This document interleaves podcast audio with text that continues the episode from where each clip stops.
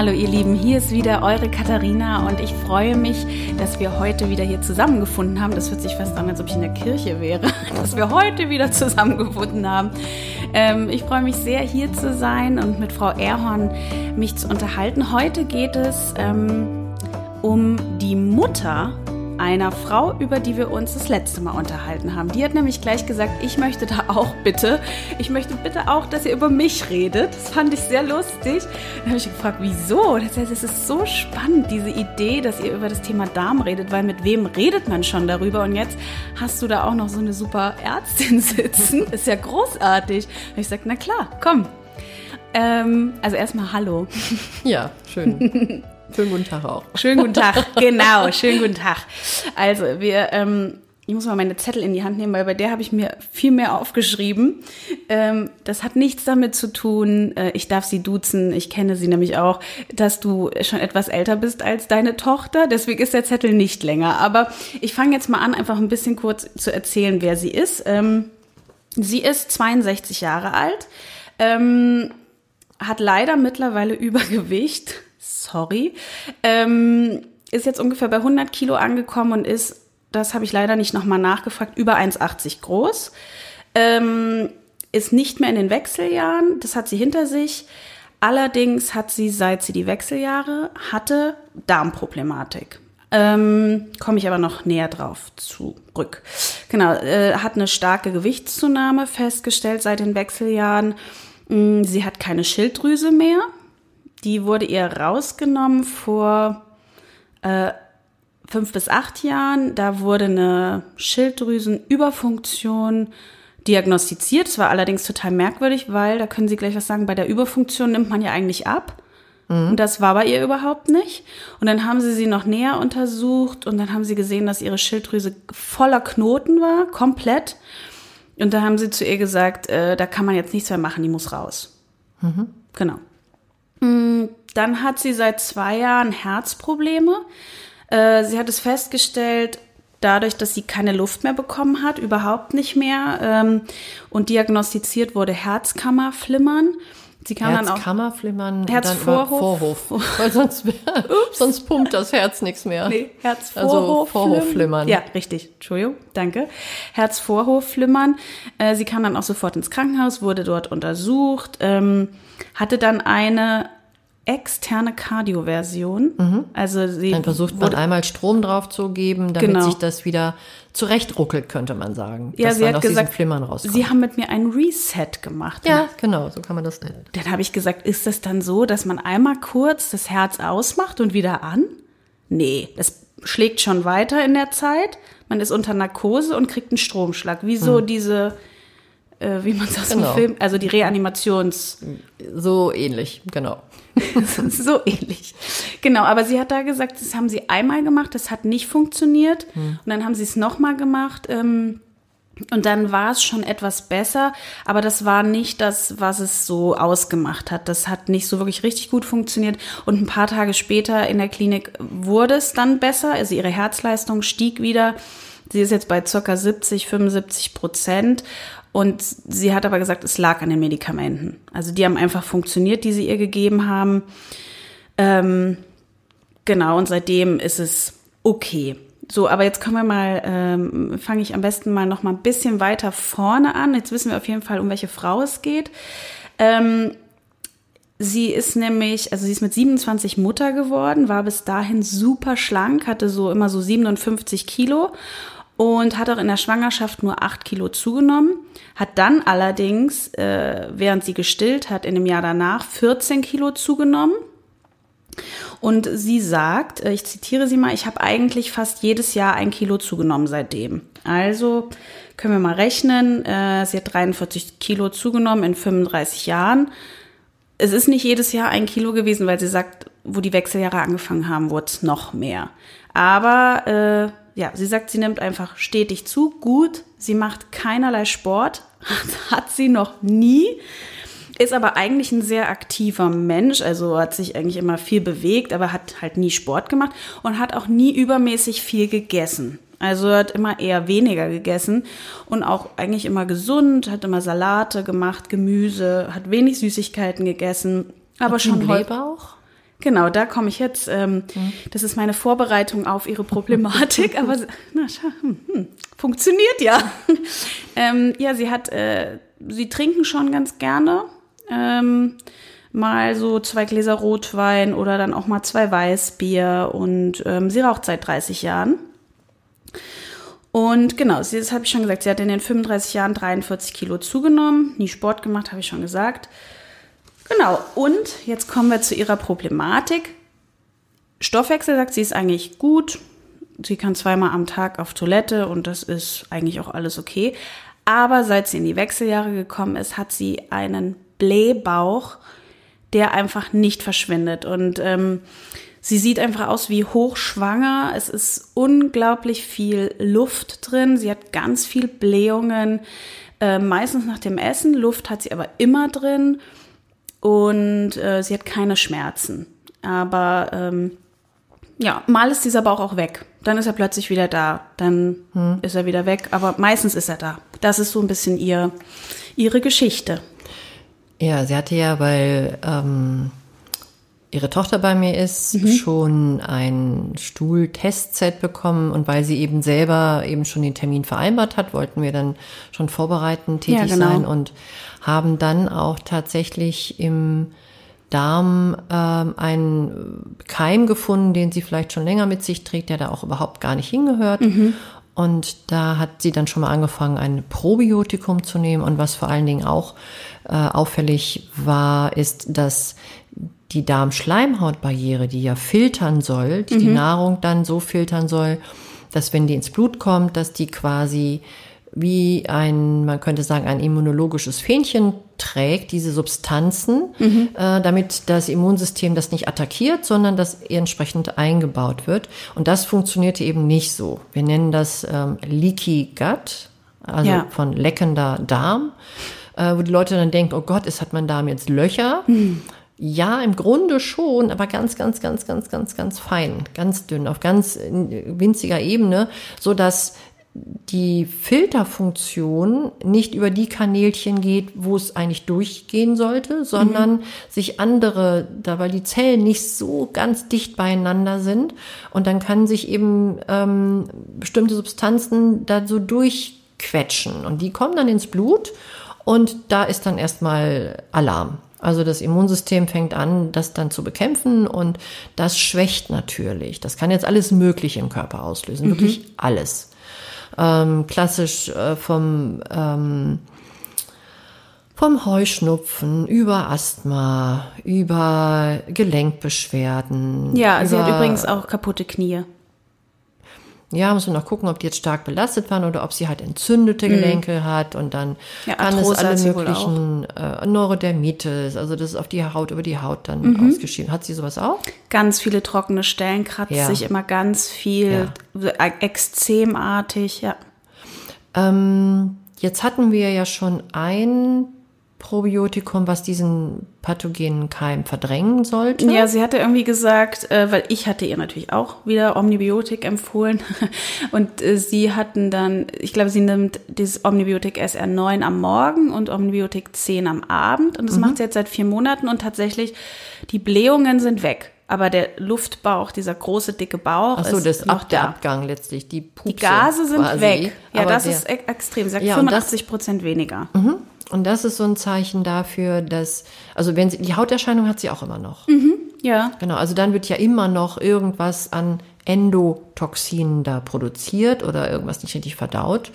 Und ähm, da gehe ich jetzt, wenn sie sagt, sie hat diesen aufgeblähten Bauch, aber es geht die Luft nicht richtig raus, dann ist es ja den oberen Darmabschnitten.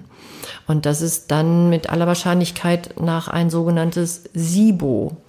Und SIBO bedeutet Small Intestinal Bacterial Overgrowth. Das heißt Dünndarm-Fehlbesiedlung. Mhm. Das bedeutet, dass Overgrowth quasi von den unteren Darmabschnitten Bakterien überwuchern. Mhm. Und das, die steigen hoch. Die steigen auf, genau. Mhm. Ähm, es ist dann so, dass wenn die Nahrung dann im Magen quasi ja vorverdaut, zerkleinert ankommt und vorverdaut wird und sich dann in den Dünndarm ergießt. Das ist dann das Klassische, wo dann dort durch die Fehlbesiedlung sofort äh, eine falsche Reaktion passiert, nämlich Gärung, Fäulnis und Histaminausschüttung als Entzündungsbotenstoff. Und dann bildet sich sofort Gas. Das ist klassisch, wenn die Leute so die halbe Stunde nach dem Essen, also sie haben gegessen und dann wandert es eben in, den, in die nächste Etage und dann geht das los mit dem dicken, aufgeblasenen Bauch. Mhm. Manche, bei manchen ist das dann so stark, diese, dieser Reiz, den das auf den Dünndarm ausübt, dass die ziemlich schnell dann auch zur Toilette rennen müssen. Das, das sagt sie, sie genau. gar nicht. Das kennen wir nur von der, von den, von den anderen Fällen quasi, mhm. wenn das Histamin dann so hoch steigt, dass dann der ganze Darm in Aufruhr ist und das, was auf halber Strecke war, gleich mit raus katapultiert wird, mhm. regelrecht. So, das hat sie gar nicht. Hat sie denn. Sie hat das nur, hat sie gesagt, äh, wenn sie irgendwo essen geht und dort wird irgendwie mit so Fertigsoßen gekocht oder billigem ja, Öl, dann merkt sie es genau. sofort. Dann ja. hat sie auch, also dann merkt sie es.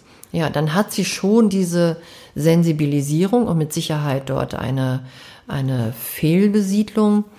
Und es ist ja so, dass normalerweise wird ein, ein Enzym ausgeschüttet, das nennt sich Diaminooxidase, äh, sodass dann Nahrung ist ja immer fremd letztlich und könnte einen, einen, einen Reiz ausüben, aber dann wird das sofort gegengesteuert. Und wenn das halt permanent passiert, dann reicht das irgendwann nicht mehr. Also das Enzym wird immer weniger mhm. und ähm, es kommt ja auch durch diese, durch diese Fehlverdauung schon zu Beginn auch über den gesamten Darm dann alles nicht so richtig äh, auf die Spur. Mhm. Ja, was man auch oft sehen kann, sind bestimmte Hautsymptome, nicht nur, dass das juckende Stellen sind, dann ist ganz klar, dass irgendwas, was nicht durch den Darm vernünftig ausgeschieden werden kann, mhm. Geht in den Körper rein. Genau. Und geht dann über die Haut. Weil durch irgendeine Haut, ob Schleimhaut oder andere Haut, muss es dann irgendwie raus. Und hat das was mit diesem Keim zu tun, den Sie genannt haben am Anfang, den Nein, Sie da gesehen den, haben? Der, denke ich, wird inzwischen weg sein. Mhm. Gut, wenn sie jetzt, ich weiß gar nicht, wann sie den Termin hat, aber sie kommt erst noch. Genau. Und dann wird man auch nochmal das kontrollieren und eben genau diese ganzen Fragen stellen. Ähm, was ist weg und was ist noch da? Das wird wahrscheinlich nicht durch diesen Keim bedingt sein, sondern davon, dass eben die, dünn, die oberen Darmabschnitte so stark fehlbesiedelt sind, dass auch es nicht ein Probiotikum schafft, das auszugleichen. Mhm. Ähm, dafür gibt es dann andere Maßnahmen. Mhm, also man muss dann wirklich was nehmen, was diese die, dort werden auch pathogene Bakterien sein. Vielleicht hat sie dann auch in den unteren Darmabschnitten tatsächlich noch welche, weil das, weil das auch dahin weiter transportiert wird. Es mhm. ist zwar ursprünglich mal verkehrt hochgewachsen, die Keimbesiedlung, aber dann eben auch, wenn von oben auch immer äh, das weiter befeuert wird, dann verteilt sich es auch über den Rest des Darms. Dann hat sie vielleicht weniger Beschwerden, solange sie die Probiotika so intensiv nimmt, aber sobald sie die absetzt, wird es dann ja. möglicherweise wieder schlimmer. Was ich mich als Laie immer frage, ist, okay, äh, sie hat einen sehr dicken Bauch und fühlt sich einfach so, der ist auch so, äh, sie sagt, der ist so richtig ähm, wie so ein Trampolin, so dung, dung. So, so prall. Ne? Prall. Aber ähm, also die Luft ist doch im Darm. Ähm, ist es dann eine Mischung zwischen Luft im Darm, der halt aufgebläht ist, und Fett in der Bauchschicht, die dann da drauf ist? Oder geht diese Luft auch richtig äh, in den Bauchraum? Nein. nee. Ich bin der volle Laie. Also was immer ganz, ganz lustig ist, wenn ich ähm, die Leute dann auch im Stehen untersuche und lege die Hand dann so auf den Bauch und sage, spannen Sie mal an, dann sieht man das ja immer schon, dass der schon so prall ist. Und wenn ich dann den, insbesondere den Herren dann sagen muss, Sie sind gar nicht dick. Mhm. Der Bauch ist nur aufgeblasen. Sehen Sie, sehen Sie, das habe ich mir immer gedacht. Das habe ich meiner Frau ich immer gesagt, sagen die dann. genau, und dann kann man auch fast, also das, das geht ja auch weg und die nehmen auch tatsächlich dann an diesem Bauch ab. Sie könnten das aber nicht durch alleine Fettreduktion hinbekommen. Natürlich muss man sagen, dass Fettgewebe auch zwischen den Organen eingelagert wird. Das ist nicht nur außen drauf, aber wenn man so den, die Bauchdecke anspannt und dann mal so drückt, wie dick ist denn die, die, kleine Speckschicht da, dann merkt man schon, ja, da ist gar nicht so viel und das ist alles so, steht so vor. Mhm. Also es, ich kenne sie ja auch vom Sehen und es ist wirklich unnormal. Also, ja. und ich kenne sie nur so. Also, ähm, was auch sehr interessant ist, da kann ich mal wieder auf meinen schlauen Zettel gucken, aber sie hat mir zum Beispiel mal gesagt, was sie so isst. Da habe ich gedacht, ich spinne. Hm. Weil ich dachte ja einfach, ja, ja, ja, ist klar, hm. wenig Sport und dann immer schön rein. Nee. Aber es ist nicht so. Die steht, sie steht um 6.30 Uhr, 7 Uhr auf, äh, trinkt einen Kaffee mit ein bisschen Kuhmilch. Da hat sie auch was Spannendes gesagt, das möchte ich ja auch nochmal besprechen. Sie hat gesagt, also wenn mein Magen morgens knurrt, dann sagt er mir, ich habe Hunger. Da mhm. musste ich an sie denken, weil mhm. sie mir das mal gesagt haben, der Magen knurrt nicht bei Hunger, aber sie sagt, nee, nee, nee, nee, nee, ich weiß schon, wenn mein Magen morgens knurrt, dann habe ich Hunger. Mhm. Äh, Man identifiziert sich dann auch mit seinen Mitbewohnern. Ja, heißt? also ich habe mich im Studium gefragt, wieso knurrt denn der Magen? Und darauf habe ich die Antwort bekommen, ja, weil wenn der leer ist, dann reiben die Magenwände aneinander. Und dann habe ich gedacht, wie soll denn das gehen? Ich weiß nicht, es macht doch nicht solche Geräusche.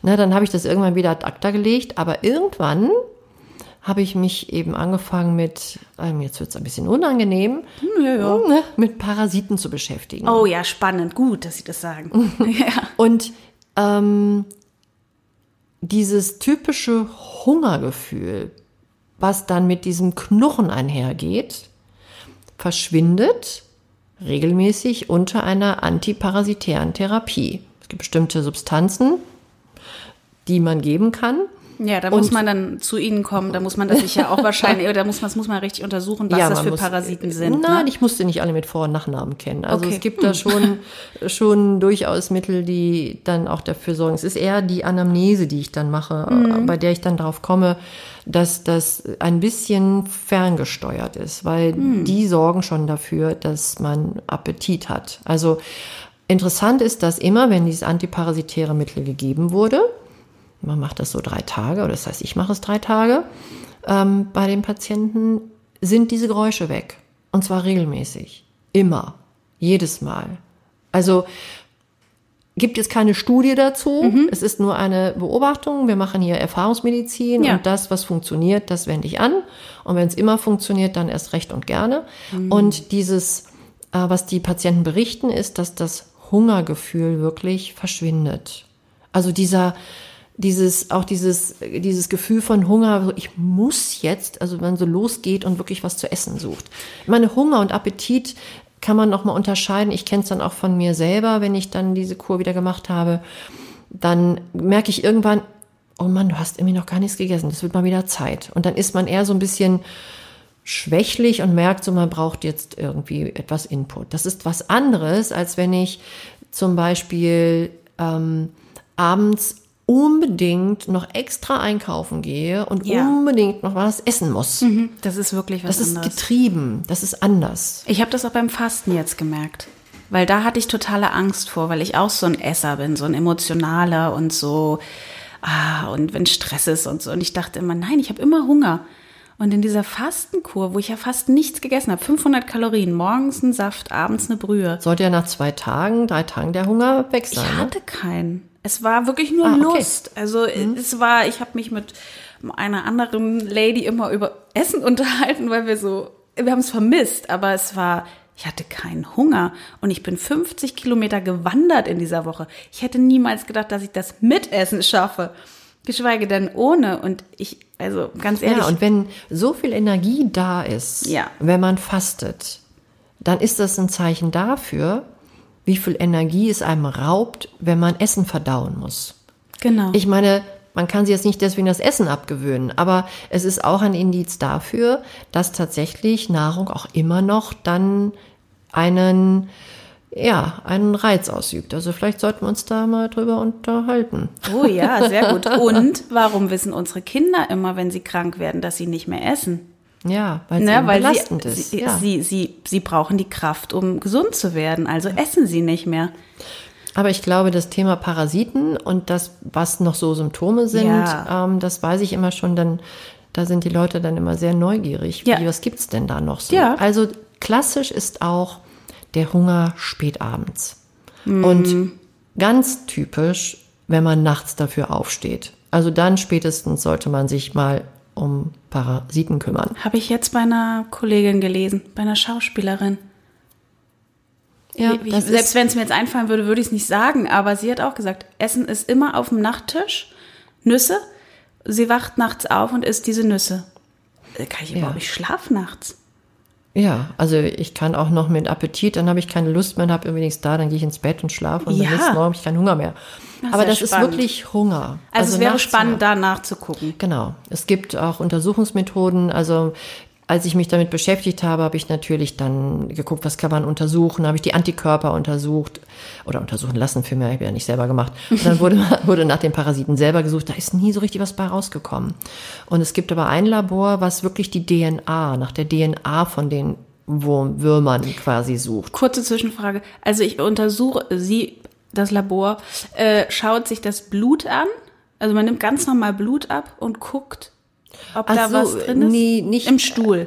Ja, im Stuhl. Also Ja. im Blut gucke ich nur der, mit der Dunkelfeldmikroskopie. Da gibt's auch so sehr spannende Welten, die sich da eröffnen. Da will ich jetzt nicht weiter drauf eingehen.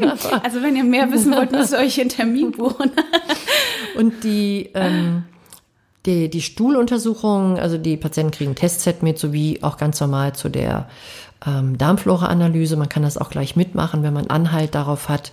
Oder man hat einfach so eindeutige Symptome, dass man sagt, also das kann man sich jetzt auch sparen. Ich gucke ja halt immer, weil wir natürlich privatärztlich arbeiten, natürlich, das wird nicht von den gesetzlichen Krankenkassen übernommen, diese Tests, diese Stuhltests. Also diese Tests, die wir machen. Was übernommen wird, sind sowas wie ähm, auf, ähm, ich glaube, Yersinien, Campylobacter, das sind aber so Bakterien. Ich glaube auch, wenn man wirklich einen direkten Verdacht hat, dann wird sowas auch beim ganz normalen ähm, ähm, gesetzlich Versicherten ähm, von den Kassen übernommen. Aber man muss da schon genau gucken. Und man muss auch einen Test machen, wo man genau an, ankreuzt, nach was man gucken will, ne? Die Antikörpertests werden von den, von, ich denke auch von Hausärzten oder Gastroenterologen sicherlich gemacht, auf diese ähm, Würmer oder auch, ähm, dass man nach den Wurmeiern selber guckt.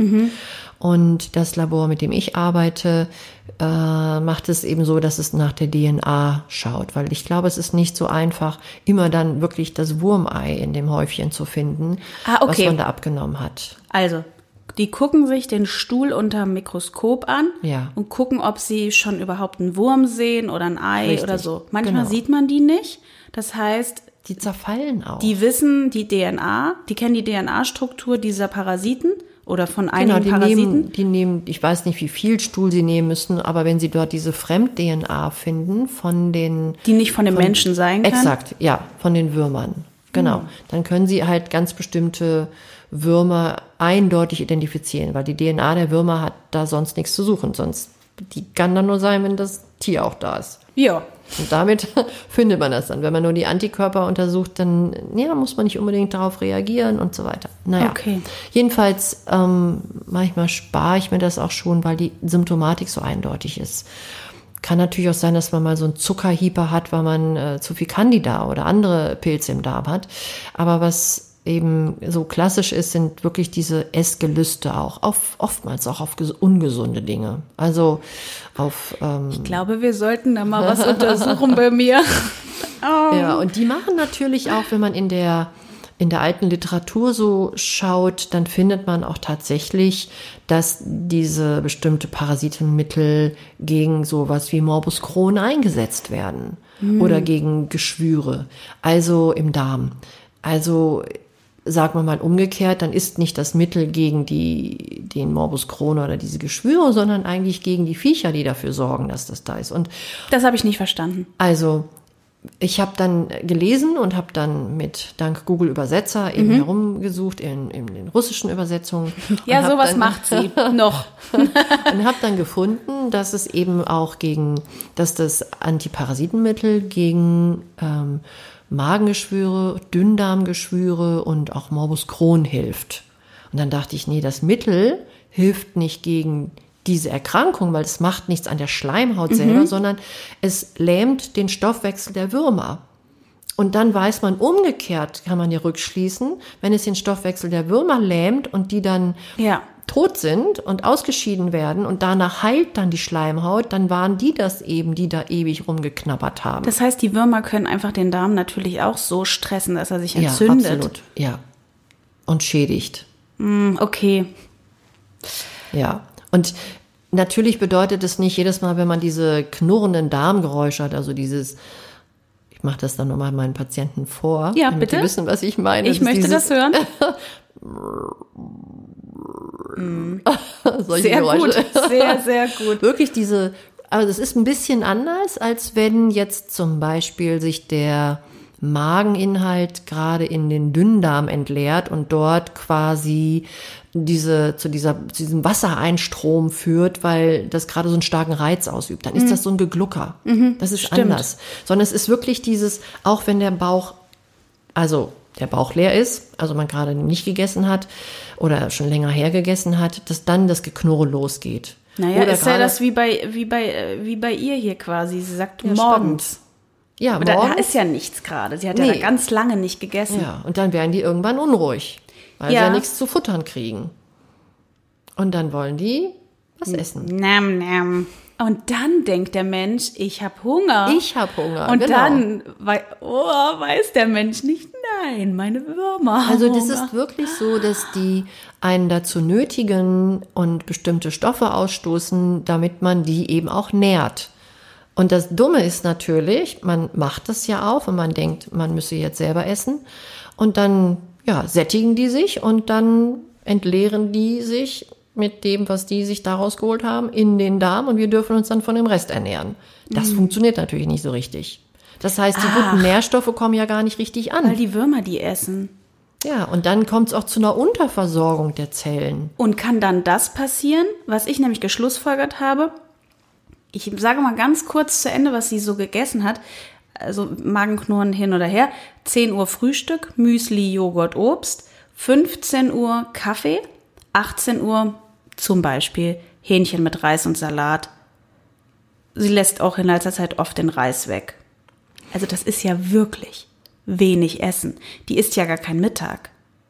Die frühstückt nur ihr Müsli und isst abends um sechs. Das erlebe ich oft. Und die Leute sitzen vor mir, man weiß ja, die spinnen nicht. Nee, sondern wirklich, die sagen, die ja. sitzen da und sagen, ich esse wirklich kaum was. Nee, und sie sagt, ihre Familie sagt wirklich, Teile aus der Familie sagen, okay, du bist einfach faul, du machst keinen Sport und du isst garantiert falsch, weil du bist dick.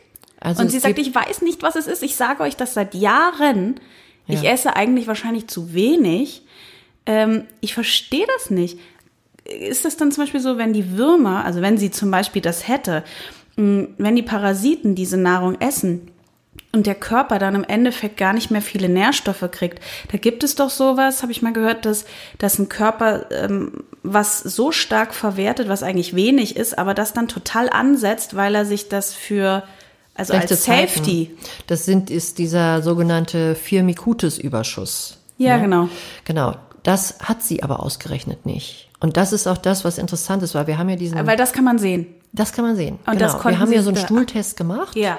Und sie hat eben eine, das war das, wo die, ähm, die, die Besiedlung eigentlich so ist, dass das nicht passt. Jetzt habe ich sie ja noch nicht gesehen Ja. gehabt. Ich wusste nicht, dass sie übergewichtig ist. Und ähm, dann wäre ich da wahrscheinlich auch schon mal eher drauf gekommen. Also nach dem, was ich jetzt noch alles gehört habe. Mhm. Ja, ja, das wird spannend. Sie freut sich auf jeden Fall schon. Und dann ist es auch spannend, das weiter zu verfolgen. Da müssen Ja. wir, glaube ich, dann noch mal eine, eine Ne- noch Folge eine- machen, genau. wie das ausgegangen ist. Absolut, das ne? machen wir. Das machen wir. Das Also das ist, ist, ja echt nämlich spannend. sehr spannend, weil ähm, dieses, diese Gelüste dann einfach aufhören und ähm, ja, es den Leuten anfängt besser zu gehen, weil sie endlich wieder versorgt werden. Ich sage immer, Übergewicht ist Unterernährung der Zellen. Es kommt einfach nichts mehr richtig an. Und der Stoffwechsel kann das einfach nicht verbrennen. Da liegt das feuchte Holz im Ofen und da ist einfach noch nicht mal eine kleine Flamme, die das anzünden könnte. Jetzt muss man natürlich auch immer gucken, dass man da nicht gleich Brennspiritus drauf kippt und das Ganze im Schnell sozusagen äh, ähm, zu stark anzündet. Deswegen bin ich bei den Patienten dann auch ähm, sehr dabei zu schauen, haben die Mangelzustände, weil Mhm. ich kann dann nicht hingehen und ähm, das alles so stark von jetzt auf gleich ankurbeln, weil natürlich Wie der denn, Stoffwechsel wie denn zum Beispiel ankurbeln? Wie könnte ja, man das indem zu ich stark? zum Beispiel sage, oh Mensch, der hat ja einen totalen Vitamin D-Mangel, dem gebe ich jetzt erstmal gleich richtig viel Vitamin D, weil dadurch natürlich, dann wird mehr, also wird viel mehr Magnesium verbraucht. Wenn das Magnesium verbraucht wird, kommt es zu Verschiebungen und dann geht es in die falsche Richtung. Mhm. Und deswegen muss man eben schauen, kann der Mensch denn auch, wenn er denn anfängt, wieder abzunehmen und dann auch ähm, den Stoffwechsel hochzufahren, kann er das denn auch, was dann aus dem Fettgewebe alles mobilisiert wird, auch gut entgiften. Er muss es ja ah. hinaus transportieren. Ja, und vor allem bei ihr jahrelang, ne? Ja, also das der Körper kann es ja gar nicht mehr. Viele Giftstoffe sammeln sich tatsächlich in dem Fettgewebe. Und das wird dann über die Leber, alles aus dem Fettgewebe wird über die Leber verstoffwechselt, geht dann wieder über die Gallenflüssigkeit in den Darm. So, wenn der dann nicht in Ordnung ist, was sie ja auch hat, sie hat ja diese durchlässige Darmschleimhautbarriere, dann wird das recycelt. Dann wird sie ihre Giftstoffe nicht los. Aber kann das auch aufs Herz gehen? Na, das mit dem Herz war ja ein bisschen andere Sache. Ich glaube, dass sie möglicherweise auch das Vorhofflimmern bekommen hat, weil weil sie einen, einen Mineralstoffverlust hat. Mm. Also jede elektrische Leitung ist natürlich über Verschiebungen und Potenziale, die sich verschieben, ähm, Erregungsleitungspotenziale, über ähm, Mineralstoffe mit gesteuert. Das bedeutet, wenn ich jemanden habe mit einem mit, mit äh, Herzstolpern ähm, oder dergleichen, mhm. dann schaue ich ganz, ganz schnell, was macht das Kalium? Und zwar intrazellulär. Es ist ja zu 90 Prozent intrazellulär und nicht nur im Serum mit den 10 Prozent im Serum gemessen, dann sieht man das nämlich nicht. Und nach dem Magnesium und nach dem Kalzium. Und das wird einem sonst, wenn, wenn da starke Mangelzustände sind, dann kann das auch alles gar nicht richtig funktionieren. Ja, und so Mangelzustände kommen ja wahrscheinlich auch, die nimmt ja auch mega viele Medikamente, me, ah, mega okay. viele Medikamente. Blutverdünner etc. pp. Sie hat mir mal so eine ganze Liste geschickt, die habe ich jetzt nicht mitgebracht, mhm. aber das wird sie Ihnen dann ja wahrscheinlich sagen, was ja. sie da alles nimmt. Genau, und deswegen muss man auch wirklich ganz vorne anfangen. Mm, und ganz vorsichtig wahrscheinlich auch. Ja, das sehe ich dann. Ja. Also mein ähm, ist jetzt schwierig, das so auf den Punkt zu bringen ja. und kurz zu beschreiben, aber natürlich schauen wir uns die ganzen ähm, Medikamente an mhm. und äh, die Geschichte, wann fing was an und äh, was hat sich jetzt schon verändert. Und wenn sie halt über die Haut immer noch ähm, was ausscheidet, dann ist da natürlich auch, ist es jetzt so, dass, also was ist das für ein Giftstoff? Ist das einer, der noch im Darm produziert wird? Ist das einer, der ähm, quasi aus dem Fettgewebe ausgeleitet wird? Ist, gibt es irgendwelche anderen äh, Gründe? Und Boah. ich schaue mir dann die Menschen sehr, sehr genau an, die Haut, die Nägel. Äh, man kann so viel auch über die Iris sehen, man kann mhm. über die Zunge gucken und, und schaue auch so, so klassisch ist auch, ähm, diese Rötung der Haut, mhm. so ähm, das eigentlich so aussieht fast wie wie ähm, wie Sonnenbrand. Ich merke das immer, wenn ich dann das Stethoskop drauflege, dass immer so ein so ein so ein, Rund, so ein, so ein mhm. Kreis bleibt, einfach so ein Abdruck bleibt, ja. weil die dass die Entzündungswerte halt im Blut auch hoch sind. Ja, und also, aus diesem Gesamtpaket muss man dann eben den den richtigen die richtige Therapie schnüren und dann auch natürlich gucken, was passt auch in das Lebenskonzept von jemandem. Mhm. Was lässt sich umsetzen? Also wenn das einer ist, der ständig durch die Weltgeschichte fliegt, dem muss man natürlich ganz anders ähm, beistehen oder der ständig auf Geschäftsessen sein muss, ähm, als jemand, der sich da mehr drum kümmern kann und für sich selber kochen kann. Das oder, kann sie. Mhm. Oder eben auch äh, eine regelmäßige Arbeitszeit hat und äh, ähm, regelmäßig frühstückt oder einfach das äh, integrieren ja. kann. Ne? Und deswegen auch nicht gleich, ich würde so einen Menschen zum Beispiel niemals gleich zum Sport schicken. Mhm. Die wollen auch keinen Sport machen, weil die haben Nein. auch gar keine Energie dazu, die haben gar keine Lust. Ja, und genau. die kriegen dann wieder Bewegungslust. Da Deswegen bin ich gespannt. Muss man die Leute, man darf die einfach auch nicht dafür verurteilen. Und ich Voll. glaube, das passiert viel zu viel. Mhm. Sondern einfach gucken, die kommen hierher, die haben ein Anliegen und ich versuche dann rauszufinden, oder wir zusammen dann, wie wir das am besten lösen. Das macht dann auch immer Spaß. Oh ja, ich bin auf jeden Fall, wir werden, ähm, diese Frau äh, wird noch eine extra Folge kriegen, wenn ich äh, so in ein paar Monaten, was da so passiert ist. Eine kurze Frage habe ich noch und dann hören wir auch schon auf. Ähm, das ist wahrscheinlich eine Frage, die auch wieder eine eigene Folge werden könnte, aber es kann doch auch ein bisschen was Hormonelles zu tun haben, oder? Wenn sie sagt, dass es während der äh, Wechseljahre auch sich so verändert hat. Äh, ist es auch was, was Sie anschauen oder? Ähm ja, natürlich. Aber der erste Schritt sind nicht gleich die Hormone. Mhm. Also es sei denn, es ist wirklich so offensichtlich und dass man da schon naturidentische Hormone geben sollte. Aber es kann sein, dass so wie die Frauen das auch kennen vor der Regelblutung, das sogenannte prämenstruelle mhm. Syndrom, wo einfach, wo die einfach nicht gut beieinander sind, was auch immer das ist von alle möglichen körperlichen Symptome, ja. weil diese hormonelle Umstellung einfach Energie zehrt. Also es kostet einfach Kraft, die Zellen umzustellen und hormonell anders einzustellen.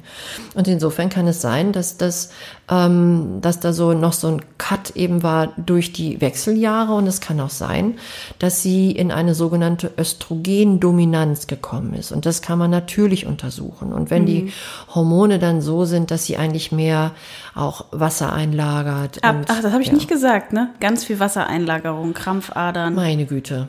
Ah. Wir müssen gleich mal gucken, wann der Termin ist. Das kann man ja kaum aushalten. Also, ja, ich glaube, sie hat noch zwei Wochen oder so. Ja? Ja. Okay. Ach, spannend. Ja, ich bin sehr gespannt. Also ja. die Anamnese geht schneller.